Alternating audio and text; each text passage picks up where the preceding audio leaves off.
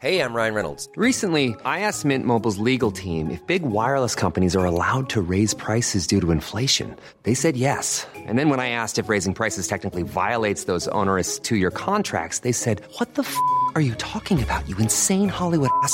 So to recap, we're cutting the price of Mint Unlimited from $30 a month to just $15 a month. Give it a try at mintmobile.com slash switch. $45 upfront for three months plus taxes and fees. Promo rate for new customers for limited time. Unlimited more than 40 gigabytes per month. Slows. Full terms at mintmobile.com. Porque el mundo actual no se entendería sin la economía y los negocios. Acompaña a Mario Maldonado, el columnista de negocios más joven y objetivo del periodismo financiero, en su programa Bitácora de Negocios.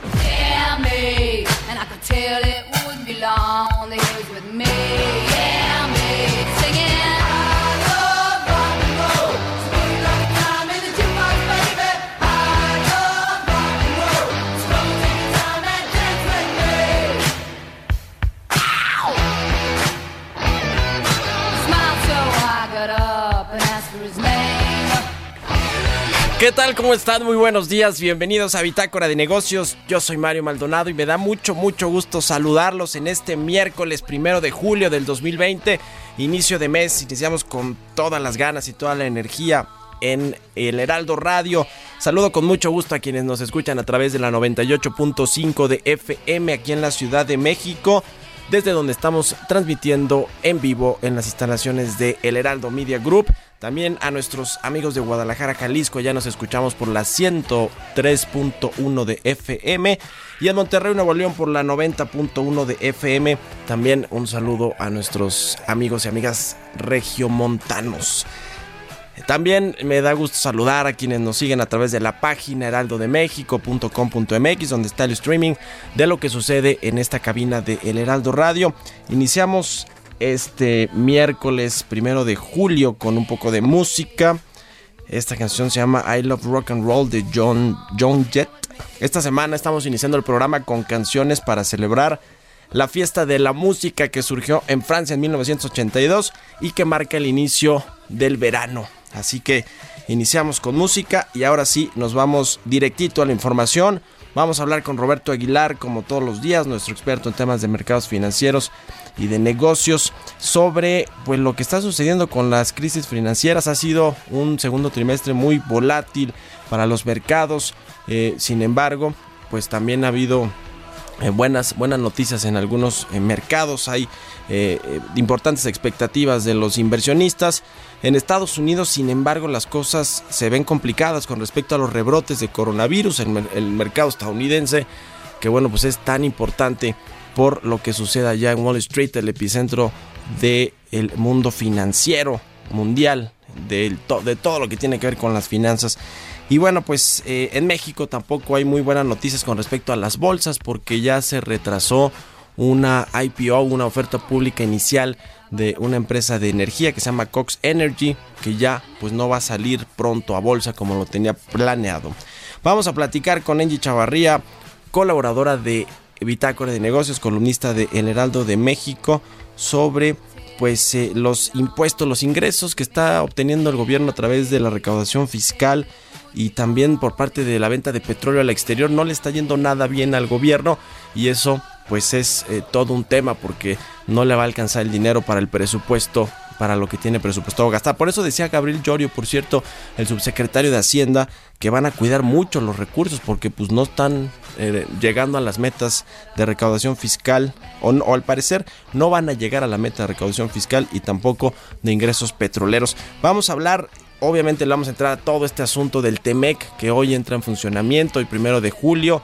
Por fin este nuevo acuerdo comercial entre México, Estados Unidos y Canadá va a ser una realidad y vamos a pues entrevistar a tres personas muy relevantes eh, relacionadas con este acuerdo comercial y con todo el tema de comercio internacional con Jaime Zabludovsky, presidente del Consejo Mexicano de la Industria de Productos de Consumo.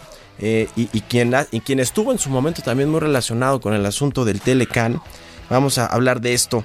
Eh, fue subsecretario, por ejemplo, de Economía con Carlos Salinas de Gortari, entonces estuvo metidísimo en esa negociación del Telecan. Vamos a preguntarle ahí varias cosas sobre el TEMEC. También hablaremos con Luz María de la Mora, la subsecretaria de Comercio Exterior de la Secretaría de Economía, sobre la entrada en vigor del TEMEC. y con eh, Klaus von Wobser, es presidente de la International Chamber of Commerce de México, la Cámara Internacional de Comercio en México, que bueno, pues también tiene, tiene ahí su eh, opinión respecto de este tema. Así que quédese con nosotros aquí en Bitácora de Negocios, son las 6 de la mañana con 6 minutos. Vámonos con el resumen de las noticias más importantes para arrancar este miércoles primero de julio.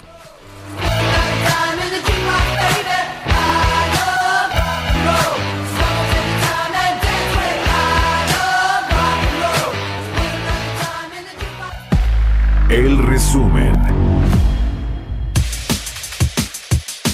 El presidente de México, Andrés Manuel López Obrador, celebró la inclusión de derechos laborales en el Tratado Comercial entre México, Estados Unidos y Canadá, que entrará en vigor este miércoles. Por otra parte, después de que la Corte admitió una controversia constitucional contra medidas de la Secretaría de Energía en el mercado eléctrico, el Ejecutivo aseguró que van a proceder legalmente por daños a la hacienda pública. vamos a proceder contra los que resulten responsables, porque es un fraude, de que se eh, simuló eh, la entrega de los contratos y se causó un daño a la hacienda pública. Por unanimidad, el Senado de la República aprobó el paquete de las leyes secundarias del Tratado entre México, Estados Unidos y Canadá, la Ley de Infraestructura de la Calidad, Ley de Propiedad Industrial, Ley Federal de Derecho de Autor, Ley Federal de Variedades Vegetales y la Ley de Impuestos Generales de Importación y Exportación. Agustín Carstens, gerente general del Banco de Pagos Internacionales, advirtió que las autoridades financieras deben prepararse para abordar la solvencia, preparar la recuperación y ajustar la economía al mundo pospandémico. Alejandro Hertz Manero, titular de la Fiscalía General de la República, informó que Emilio Lozoya, exdirector de Petróleos Mexicanos, aceptó voluntariamente ser extraditado a nuestro país desde España y colaborar con la justicia mexicana. Así lo dijo en el Heraldo Radio. digo, de que, de que tuviera que venir en condiciones de haber perdido todas las instancias, a que tenga que venir a ponerse a disposición de las autoridades y a colaborar con nosotros para determinar todas las responsabilidades que hay en estos casos, yo creo que escogió la, la más inteligente.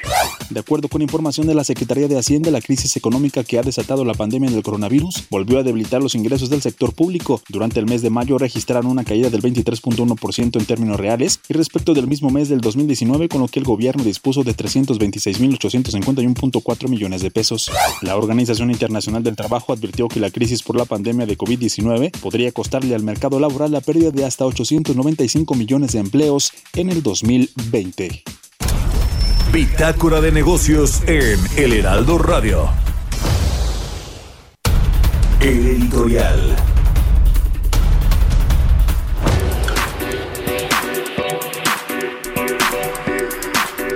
Bueno, pues vaya anuncio el que se dio ayer con respecto a Emilio Lozoya, el exdirector general de Petróleos Mexicanos, en la primera parte del gobierno de Enrique Peña Nieto.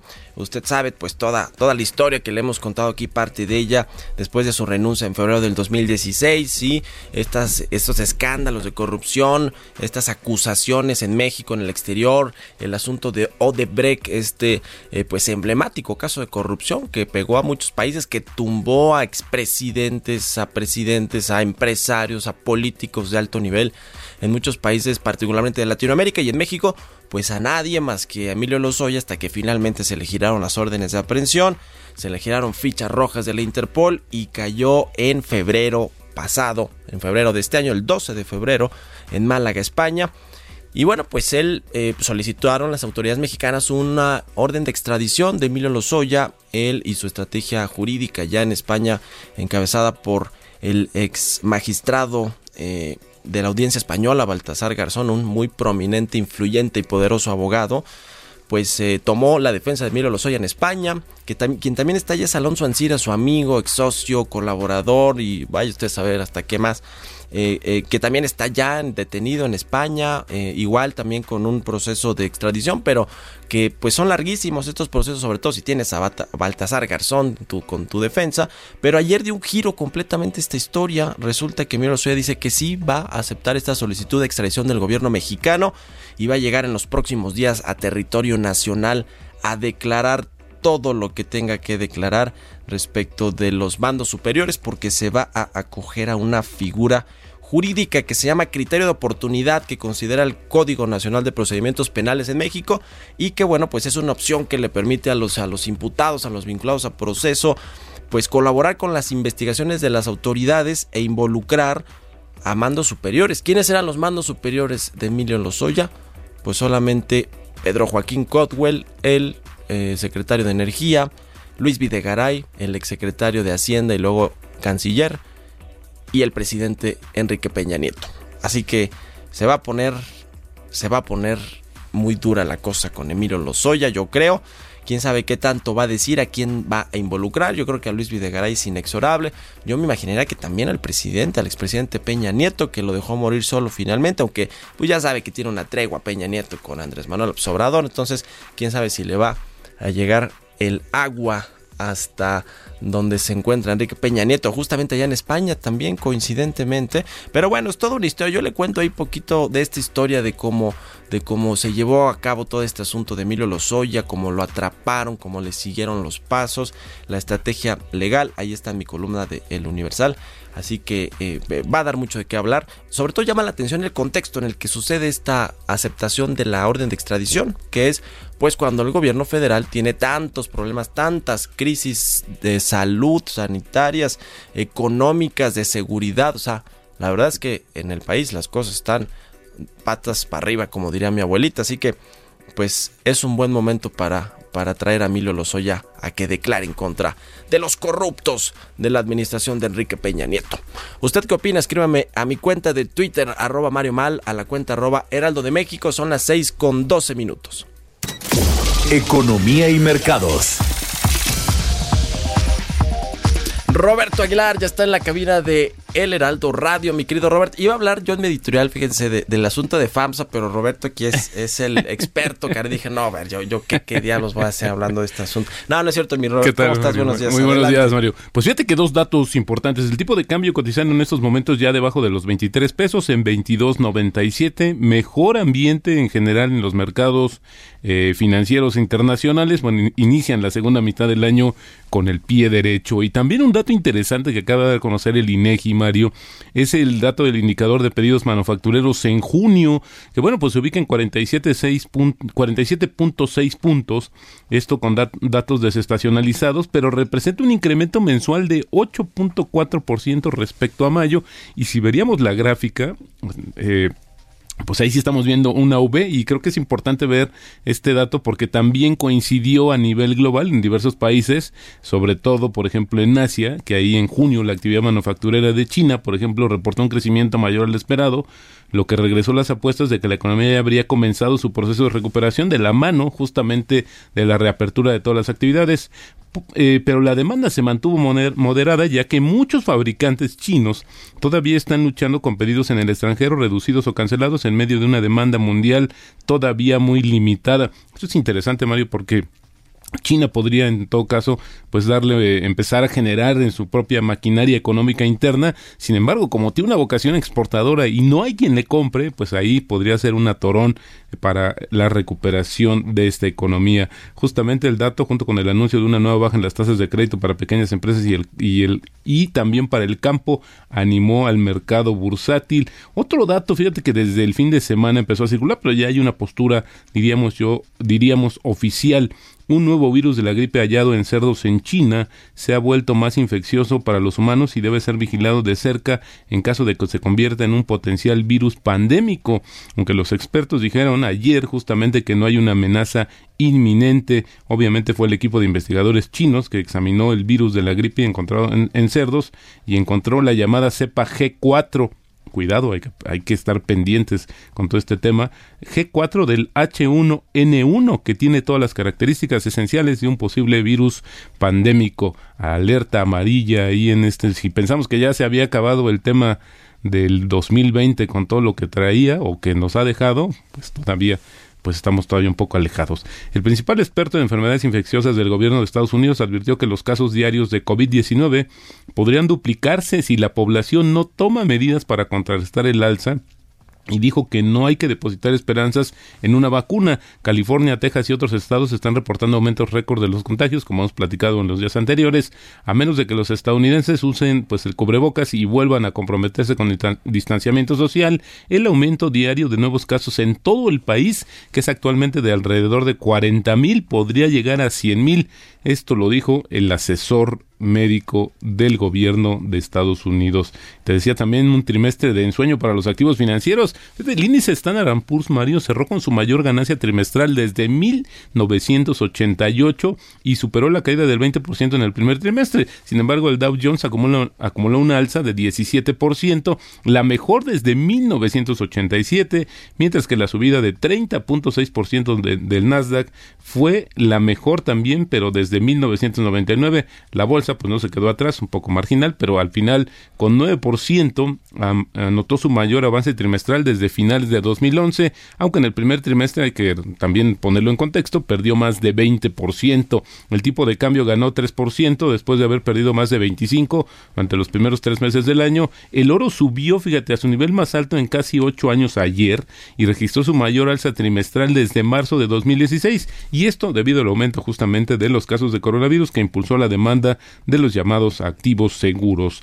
Cox Energy América, una compañía energética que planea vender acciones en viva, pues puso la fecha que estaba programada para el día de ayer de su oferta de acciones. Y fíjate que hay dos versiones. Una que se, se empezó a circular que justamente se habría, eh, habría habido mucha demanda de esta oferta y por lo cual y por lo tanto tendrían que rearmar el libro de órdenes que habría como cuatro veces más la demanda ojalá sea esto y no otra cuestión que haya desanimado a los inversionistas que bueno pues esto le le dará eliminar esta sequía de las ofertas públicas de acciones. Más, tenemos más de dos años que no hablamos de una, una operación similar y bueno, pues siempre será bienvenida. Grupo Aeroméxico inició un proceso de voluntario de reestructura financiera bajo el capítulo 11. Ya es que había dicho que no, pues bueno, pues siempre sí. Siempre sí, Exactamente. Y esto se vio pues obviamente obligado por esta reducción drástica de sus operaciones debido a la caída en la demanda por la pandemia del coronavirus. Dijo que también como parte de este proceso está en conversaciones para obtener un nuevo financiamiento preferencial y la compañía reiteró que en julio va a duplicar sus vuelos domésticos frente a junio, su operación internacional que será casi cuatro veces en el mismo periodo. La apuesta es, hay que eh, hacerlo de una manera este eh, específica o clara que el capítulo 11 te da un periodo justamente para evitar la quiebra, te da un periodo, te- como decimos, te pides esquina para que puedas arreglar algunos temas con tus eh, eh, pues con tus acreedores. Y lo que lo más importante es que generes flujo para seguir con las operaciones y poder cumplir con tus obligaciones. Otro caso, fíjate, otro caso totalmente distinto es el del Banco FAMSA porque ayer se anuncia que pues toman el control de este banco las autoridades, pero es interesante aclarar Mario que bueno, pues, en una primera instancia pensaría uno que es por la crisis y porque muchas personas no han podido pagar sus créditos, pero no, el tema es que este banco relacionado justamente con otro grupo, pues al parecer hizo operaciones indebidas, es más, le, eh, lo que se dice es que el banco le prestaba al- al- a la holding Sí. y bueno, pues esto no se debe hacer, hay un límite, el, el tema es que la holding no tuvo para pagar y ahí vino todo el tema del quebranto, bueno, pues es importante comentar que eh, son 580 mil cuentavientes que están protegidos hasta por 400 mil UDIs, que esto es casi 2.5 millones de pesos. Y bueno, pues esto es importante, ¿de dónde van a salir estos recursos? De un fondo que hay justamente de protección, de eh, que se encarga de administrarlo el instituto, el IPAP. Y esto, pues fíjate que lo más importante, Mario, es que haciendo este pago a todos los eh, clientes del Banco FAMSA, pues este dichoso fondo quedaría prácticamente a la mitad. Así es que es importante verlo porque en el propio eh, reporte de estabilidad financiera que ayer, por, eh, por cierto, actualizó el Banco de México y las autoridades de este país, pues ya hablaban de que había por lo menos dos casos más de bancos que están con una situación como de luces amarillas. Así es que, pues ojalá este es un caso particular si hay que comentarlo por estos malos manejos. Sin embargo, esto no limita que algunos otros bancos sí puedan enfrentar el tema de la cartera vencida y problemas justamente con sus finanzas. Y hoy, Mario, las remesas de mayo. Vamos a ver qué tan atinado es el presidente Andrés Manuel López Obrador. Vamos a ver cómo cómo se comportan Que las él remesas. dice que van bien, ¿no? Que, van, bien van- y él dice número, sí, que sí. va a ser, va a haber un incremento semestral del 10%. Sí. Bueno, había que ver. ¿Qué Este, cosas con el presidente que se adelanta todos los datos que va a reportar el INEGI, el Banco de México? Él, él los Tiene trae una bola de cristal, ¿no? seguramente. Bueno, muchas gracias, Roberto. Buenos días, Mario. Buenos días, Roberto Aguilar. Sígalo en Twitter, Roberto AH. Son las 6 con 20 minutos. Expreso Financiero.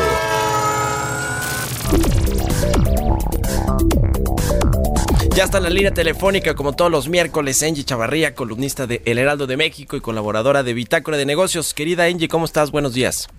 Hola, ¿qué tal? Muy buenos días, Mario. Muy buenos días a todos. Pues ayer fue un día complicado para la Secretaría de Hacienda porque déjame te cuento que durante mayo los ingresos del gobierno, bien puestos y renta petrolera, cayeron 23.1% con respecto eh, al mismo periodo de 2019. Esto es en términos reales. Este es el peor descenso para un mismo mes desde 1991 que superó el 35.3%. Y pues bueno, son datos que anunció eh, a través de su informe de finanzas públicas y deuda pública la Secretaría de Hacienda. Es un, es un golpe que nos está dando literal pues el confinamiento, el resultado del confinamiento eh, después de que estamos viviendo esta crisis sanitaria. Pero pues bueno, apenas en este mes llegaron en mayo 326.851 millones de pesos. Eso es lo que pudo recaudar o llegar a la bolsa de la Secretaría de Hacienda. ¿Cuánto es menos? Pues bueno, si comparamos con mayo de 2019, para ese entonces en su bolsa ya tenía 413.089 millones de pesos. Si vemos, por ejemplo, en el global, pues bueno, tan solo el presidente ha destinado eh, para este año 300 mil millones de pesos para todos sus programas sociales. Entonces, si lo vemos, pues hubo una fuerte pérdida que no sabemos de dónde van a compensar pues estas promesas que le han hecho a todas estas personas. Pero bueno, si lo vamos viendo, el petróleo, la renta petrolera, algo que el presidente le ha seguido apostando, pues eh, no está dando finalmente eh, en, el, acumulado hemos visto que de enero a mayo los ingresos presupuestarios cayeron 3.1, lo que significa que tenemos apenas llegó 2.19 billones de pesos cuando esperaban 2.31 billones de pesos.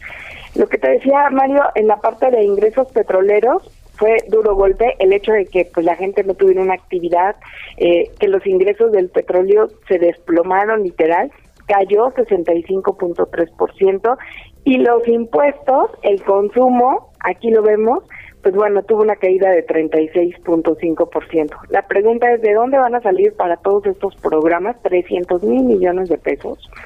Es eh, una cantidad pues exorbitante si vemos que hoy no hay dinero suficiente, pues bueno, para poder cumplir con las promesas y ni siquiera han ayudado demasiado estas eh, eh, de estos cobros que ha hecho Raquel Buenrostro, la jefa del SAT, a grandes contribuyentes, a las empresas, ¿no? Que tenían estos litigios fiscales o, estos retrasos en los pagos de impuestos, pues como que no ayudaron mucho para los ingresos tributarios, ¿no? Para nada, fíjate que incluso los ingresos por el impuesto sobre la renta apenas ascendieron 2.2% porque las empresas tuvieron que pagar pues bueno, su contribución fiscal en cuanto en cuanto a este impuesto y también eh, Hacienda está esperando que en abril todavía el periodo de, gracia que les dio para, para, para ponerse al corriente, pues bueno, pueda de alguna manera compensar. Lo que sí es un hecho es que el hecho de haber desaparecido 250 mil empresas que hasta hoy se tienen registradas, estoy hablando de pequeñas y, y microempresas, pues bueno, va a generar este golpe en las finanzas públicas. Ya. Muy bien, Angie, tus redes sociales, ¿dónde te puede leer la gente? Por favor, escríbanme a través de Twitter, arroba enge.chavarría o a través de Instagram, arroba enge.chavarría. Buenísimo, muchas gracias, Enge Chavarría. Hasta luego, buenos días. Vamos a hacer una pausa rapidísima. Regresamos.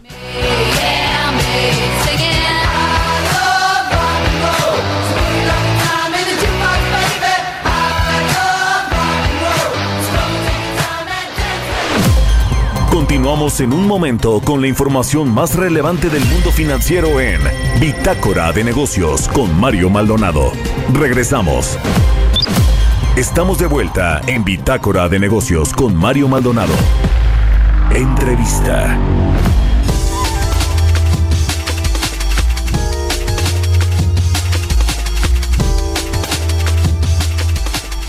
Ya estamos de regreso en Bitácora de Negocios. Son las 6 de la mañana con 30 minutos tiempo del centro de México. Y bueno, ya le contaba que hoy finalmente entra en operación, en vigor, en funcionamiento el TEMEC, este tratado comercial entre Estados Unidos, México y Canadá. O este nuevo acuerdo comercial, ya ve que Donald Trump dice que no es un tratado, sino es un acuerdo comercial que se renovó, que sustituyó al TLK, que se firmó en el 94 y que bueno, había quedado rezagado en algunos temas importantes. Nos costó varios meses la renegociación y luego las firmas de los presidentes. Y hubo toda una serie de dimes y diretes que aquí le comentamos, pero bueno, finalmente entra en funcionamiento y para hablar de este tema, analizar qué viene, qué tan eh, rápido va a ser la, implementación de este TEMEC con todas las nuevas normatividades y reglamentaciones, me da mucho gusto saludar en la línea telefónica a Klaus von Govesser, él es presidente de la International Chamber of Commerce de México, la Cámara Internacional de Comercio en México. ¿Cómo te va, eh, Klaus? Muy buenos días, gracias por tomar nuestra llamada. Gracias, Mario. Igualmente, gracias por la invitación. Encantado de estar en tu programa. ¿Qué expectativas podemos tener con este TEMEC que hoy entra en funcionamiento y que pues nos costó a todos los países eh, renegociar, eh, revisar que, que, que, que, sea funcional para las industrias, para los negocios, las empresas y por supuesto pues para el intercambio y la cooperación co eh, inter internacional y comercial entre los tres países del bloque norteamericano? Yo creo que para México es una gran noticia, eh, sobre todo porque el nuevo gobierno ya participó en la, digamos, en la última parte de la negociación del tratado, aceptó sus términos y de alguna manera le está apostando al comercio exterior, que sin duda alguna es una de las actividades en las que México más nos hemos destacado, lo hemos hecho bien. Y creo que el tener certeza, particularmente ahora en una época tan complicada en la que muchos países están volviendo al proteccionismo, el tener un acuerdo con la región más importante del planeta, con la económica más fuerte, y el acceso a la economía, sobre todo los Estados Unidos y también de Canadá, obviamente, es una gran noticia porque eso nos da certeza eh, para una recuperación, obviamente no inmediata, una crisis de esta profundidad, pues no va a ser inmediata ni va a ser la varita mágica, pero sí va a ser un camino seguro hacia la recuperación de México. Y creo que aquí lo único importante es que, que todos cumplamos con, con las reglas, o sea, los empresarios que cumplan con sus obligaciones, que el gobierno cumpla con sus obligaciones, que garantice el Estado de Derecho y tiene ahí obligaciones importantes el gobierno mexicano y obviamente también lo mismo son las empresas americanas, el Estado, el, gobierno de Estados Unidos, que ya no podrá imponer aranceles de forma arbitraria. Entonces creo que tener un marco jurídico de reglas claras y de que hay un camino hacia la recuperación y, camino con el cual este gobierno está de acuerdo, que eso también es muy importante. Entonces creo que eh, obviamente ya es una continuación de la actividad económica exportación que ya veníamos eh, eh, realizando de forma muy exitosa con el Telecan, pero ahora ya bajo un nuevo marco modernizado, donde también se da importancia a temas eh, eh, bien, bien importantes, eh, las nuevas economías digitales, que es una parte muy, muy importante del comercio mundial. El PIB de Estados Unidos se, se estima en un 6% la actividad digital y ahora con la pandemia pues esa creció. Son las empresas que, que digamos, siguieron operando durante la pandemia, entonces es muy importante. Pero también la, el tema de los derechos laborales y de, del medio ambiente me parece que también es importante para México en apariencia es una carga mayor para las empresas mexicanas, uh -huh. pero también tienen la obligación de cumplir con esos compromisos. Eh, no únicamente las empresas deben ir por las utilidades, sino también tienen que ascender y tienen que eh, ver por sus eh, trabajadores en ICC a nivel mundial. Se han hecho declaraciones de un gran esfuerzo que está haciendo en ICC mundial, que agrupa 45 millones de empresas en todo el mundo, de cambiar una visión del mundo porque la riqueza se está yendo a los extremos, se está eh, polarizando, y ha habido una acumulación de riqueza en los últimos años, no en México, en todo el mundo. Y la ICC lo que la apuesta es una nueva vocación de las empresas por un compromiso más importante con la sociedad y trascender en las comunidades donde las empresas están establecidas eh, para que contribuyan a un desarrollo positivo, porque un mundo desigual no nos conviene a nadie. Sí. Y, eh, Sí, sí, sí. Hay, hay todo un eh, debate, eh, Klaus, eh, sobre eh, si debió entrar o no en funcionamiento este primero de julio, es decir, si no se debió modificar la fecha o aplazar un poquito, porque, bueno, por un lado, algunas industrias como la automotriz no estaban completamente listas en el caso de México para cumplir con toda la reglamentación y normatividad de este nuevo acuerdo, pero además pues nos cayó el asunto de la pandemia, ¿no? Que también retrasó, se hizo que las actividades económicas se cerraran, muchas industrias que apenas están reabriendo y que y que de pronto dicen, "Híjole, pues nos agarra con con este asunto del con los dedos en la puerta, como decimos aquí en México, este nuevo acuerdo comercial. ¿Tú crees que está bien que entró eh, en funcionamiento conforme se tenía el calendario o sí se debió aplazar? Yo creo que sí está bien que haya entrado y yo creo que siempre, nunca está uno listo. Yo recuerdo cuando entró en vigor el 94 el Telecán, que estuvo muy metido yo en esa época en, en, en la propia, en el cuarto estuve muy metido, sobre todo en capítulos de resolución de controversias. Y todo el mundo decía, es que las empresas mexicanas van a quebrar, va a ser imposible que cumplan, no están preparadas para competir un mercado eh, internacional porque son, las mexicanas estaban protegidas con un mercado interno muy protegido y finalmente salieron adelante. Entonces yo creo que muchas veces hay que meter presión y obviamente eh, hay temas pendientes en el tema legislativo, hay temas pendientes en las empresas, se van a ir adaptando y va a ser rápido. Yo creo que está bien. Yo creo que más vale la certeza, porque si se pospone, bien entra la época electoral en Estados Unidos, y entonces quién sabe qué pase, ¿no? Entonces ahí co- corríamos un riesgo. Yo creo que yo creo que estuvo bien. Yo creo que estuvo bien y creo que simplemente pues todo mundo se tiene que apurar. Eh, varios de los sectores exportadores ya están trabajando, sobre todo la industria de autopartes, pues este, regresaron ellos antes como ya como actividad esencial y, digamos que se incorporó otras las actividades que ya podían empezar, porque si no se paraba la industria automotriz en Estados Unidos, o sea, si México no empezaba a surtir las partes, la- las empresas americanas ya no pueden funcionar sin, sin, sin las partes eh, mexicanas. Entonces, yo creo que fue bueno, sí va a ser eh, difícil siempre, así es en la vida, pero sí es como cuando te vas a cambiar de casa, si no te cambias, pues no, nunca va a estar todo perfecto, ¿no?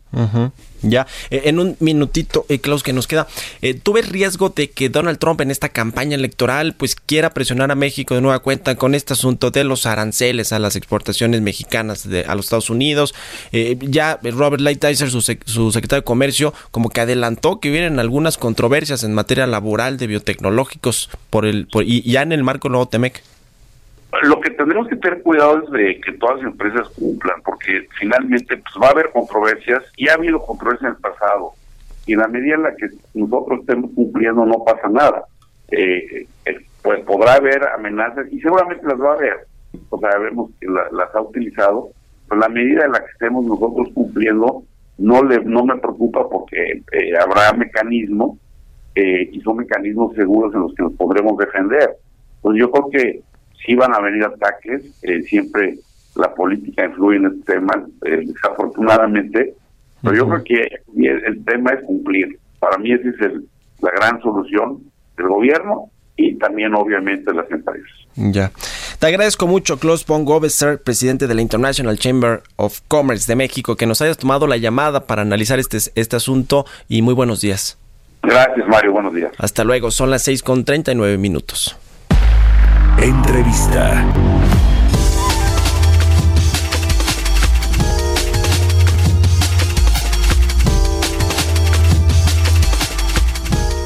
Y bueno, pues para seguir analizando este tema, eh, vamos a platicar y me da gusto eh, saludarlo en la línea telefónica a Jaime Zabludovsky, quien fue subsecretario de Economía en el sexenio de Carlos Salinas de Gortari, donde se llevó a cabo este Telecan que eh, duró tanto tiempo y que bueno, pues ahora está renovándose o está siendo sustituido por este Temec. Eh, actualmente además Jaime es presidente del Consejo Mexicano de la Industria de Productos de Consumo de Conméxico. ¿Cómo estás Jaime? Buenos días. Bien, gracias Mario, mucho gusto estar contigo. Una precisión, durante el, el gobierno del presidente Salinas, el jefe de la negociación fue Herminio Blanco y yo fui subjefe. Sí, y sí, Herminio sí. había empezado como secretario, yo tuve el honor de ser subsecretario con el presidente Cedillo. Con Cedillo, ya. Sí, Herminio Blanco, que estuvo ahí muy, muy pegado con Jaime Serrapucho y todo eso en, la eh, negociación de este, del Telecan, que ahora, como decía, está siendo sustituido por el Temec. A ver, ¿cómo ves? Porque han pasado muchas cosas, ¿no? Eh, Después de que se negoció, se firmó y, en- y, va- ya entró hoy en operaciones, pero pues cayó el coronavirus. eh, hay, hay, hay algunos asuntos que va a tardar muchas economías en recuperarse y no es la excepción la estadounidense, la canadiense y por supuesto la mexicana. ¿Cómo, cómo llega el Temec en este momento? Pues muy, eh, eh, una coyuntura muy complicada, hay que decirlo. Claramente, obviamente, el tema del COVID-19 pues está afectando a todo el mundo y América del Norte y México en particular no son de excepción. Sin embargo, el hecho de que hoy entre en vigor el nuevo acuerdo entre México, Estados Unidos y Canadá es una noticia importante en el sentido de que eh, se reafirma el compromiso de los tres países para seguir promoviendo la integración y la economía conjunta de América del Norte. Y en ese sentido, pues contribuye a disipar la incertidumbre, porque no nos olvidemos que hace tres, cuatro años el problema era la amenaza de la suspensión del acuerdo, con lo que se hubiera implicado para todas las decisiones de mediano y largo plazo de los agentes económicos en América del Norte. Entonces, la entrada en vigor eh, del TEMEC el día de hoy, pues contribuye a disipar esa incertidumbre, sobre todo viniendo, eh, sobre todo recordando que el presidente Trump había hecho su campaña amenazando de salirse del Tratado de Libre Comercio. Disipa incertidumbre, pero eh, creo que la, la gran pregunta es si realmente va a fortalecer el comercio el comercio entre los tres países, no particularmente el de México con Estados Unidos que, que somos su primer socio comercial y, y bueno pues depen- depende nuestro comercio internacional de los Estados Unidos y creo que así va a seguir siendo por un buen tiempo. Ahora y también tiene que ver con, que si México va a lograr atraer muchas de las inversiones que probablemente salgan de China, por ejemplo, para eh, localizarse en, en otras regiones del mundo. México con este acuerdo comercial, hay muchos analistas que dicen que luce como un país pues muy muy interesante para atraer la inversión acá, por ejemplo de China, que es muy cuantiosa, sobre todo a la luz de este nuevo acuerdo comercial. ¿Tú lo ves así? O sea, sí realmente va a ser un imán de, de inversión México con este acuerdo renovado? Mira, Mario, puede ser, o sea, México se ha convertido en un lugar muy atractivo para hacer negocios tanto para el mercado interno como para el mercado extranjero por una combinación de factores. El Tratado de Libre Comercio es uno, es muy importante sin lugar a dudas.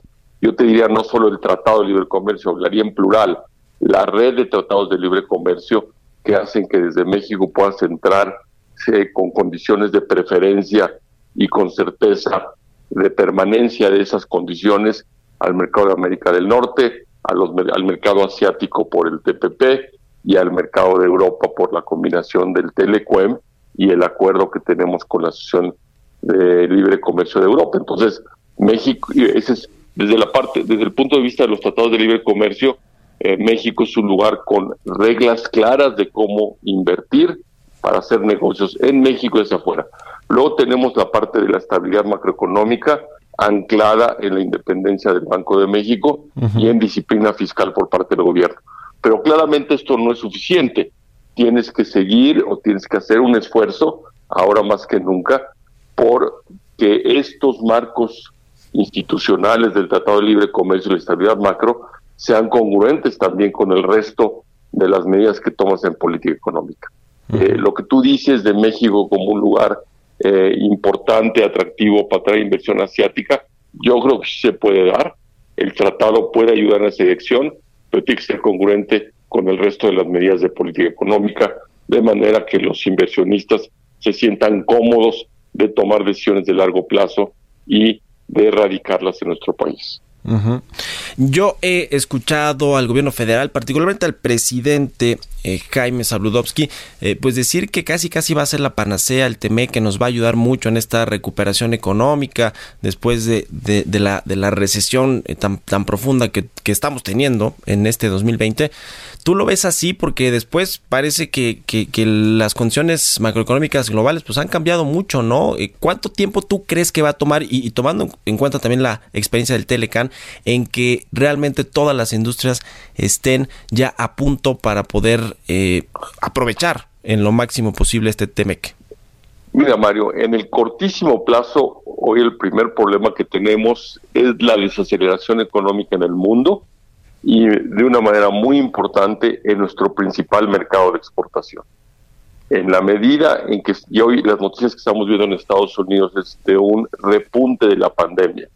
Si la pandemia repunta y, y Estados Unidos tiene que volver a cerrar o a limitar su actividad económica, pues claramente las exportaciones de México no van a crecer tan rápidamente como quisiéramos, no se van a recuperar tan rápidamente y entonces vamos a tener todavía un periodo de tasas de crecimiento económicas muy bajas y en algunos casos hasta negativas.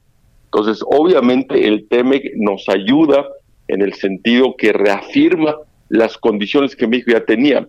La diferencia que hay entre este acuerdo y el que entró en vigor hace 25, 26 años es que el de hace 25, 26 años sí cambió sustancialmente las condiciones de México de ser una, una economía relativamente cerrada a pasar una, a ser una economía muy abierta y de no tener o de tener un acceso incierto e imperfecto al mercado estadounidense, abrirlo.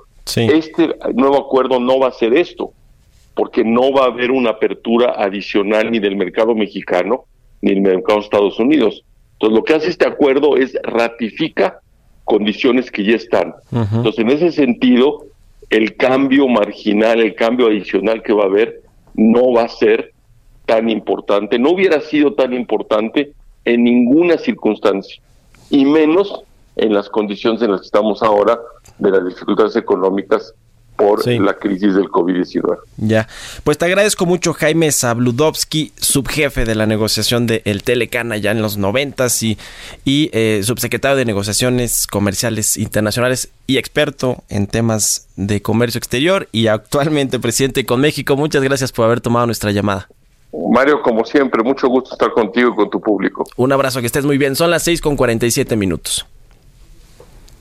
Bueno, fíjese que eh, ayer platiqué con la subsecretaria de Comercio de la Secretaría de Economía, con Luz María de la Mora, la actual, la de este gobierno, sobre el, el TEMEC. Le hice ayer varias preguntas interesantes con respecto a eh, qué tan importante va a ser para la economía mexicana, para el comercio de México. Y esto, esto es parte de lo que me dijo ayer Luz María de la Mora. Vamos a escucharlo.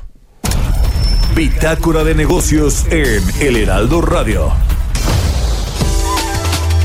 ¿Hay condiciones, subsecretaria, para que todo marche bien en el inicio, en el banderazo de salida de este TEMEC? Pues mira, Mario, yo creo que es un tema que hemos trabajado por años, literalmente, no solamente esta administración, sino desde la administración anterior. Fue una negociación que empezó literalmente en agosto del 2017 y que concluyó en agosto del 2018, que se firmó en noviembre de 2018 y ahora, el primero de julio del 2020, ya vamos a poner en vigor este acuerdo. Entonces, hemos trabajado muchísimo eh, los tres países para poder poner en vigor este acuerdo y es, con esto vamos a seguir trabajando en nuestra integración productiva en América del Norte. Entonces, nosotros estamos listos para esta nueva era en la integración de América del Norte. Con los ajustes, subsecretaria, que se hicieron ayer en la Cámara de Senadores eh, a las leyes y las normatividades y reglamentaciones que se tienen que, mm, eh, que se deben tener listas para que mañana entre en funcionamiento este TEMEC, ya está todo listo para que no haya ningún problema, al menos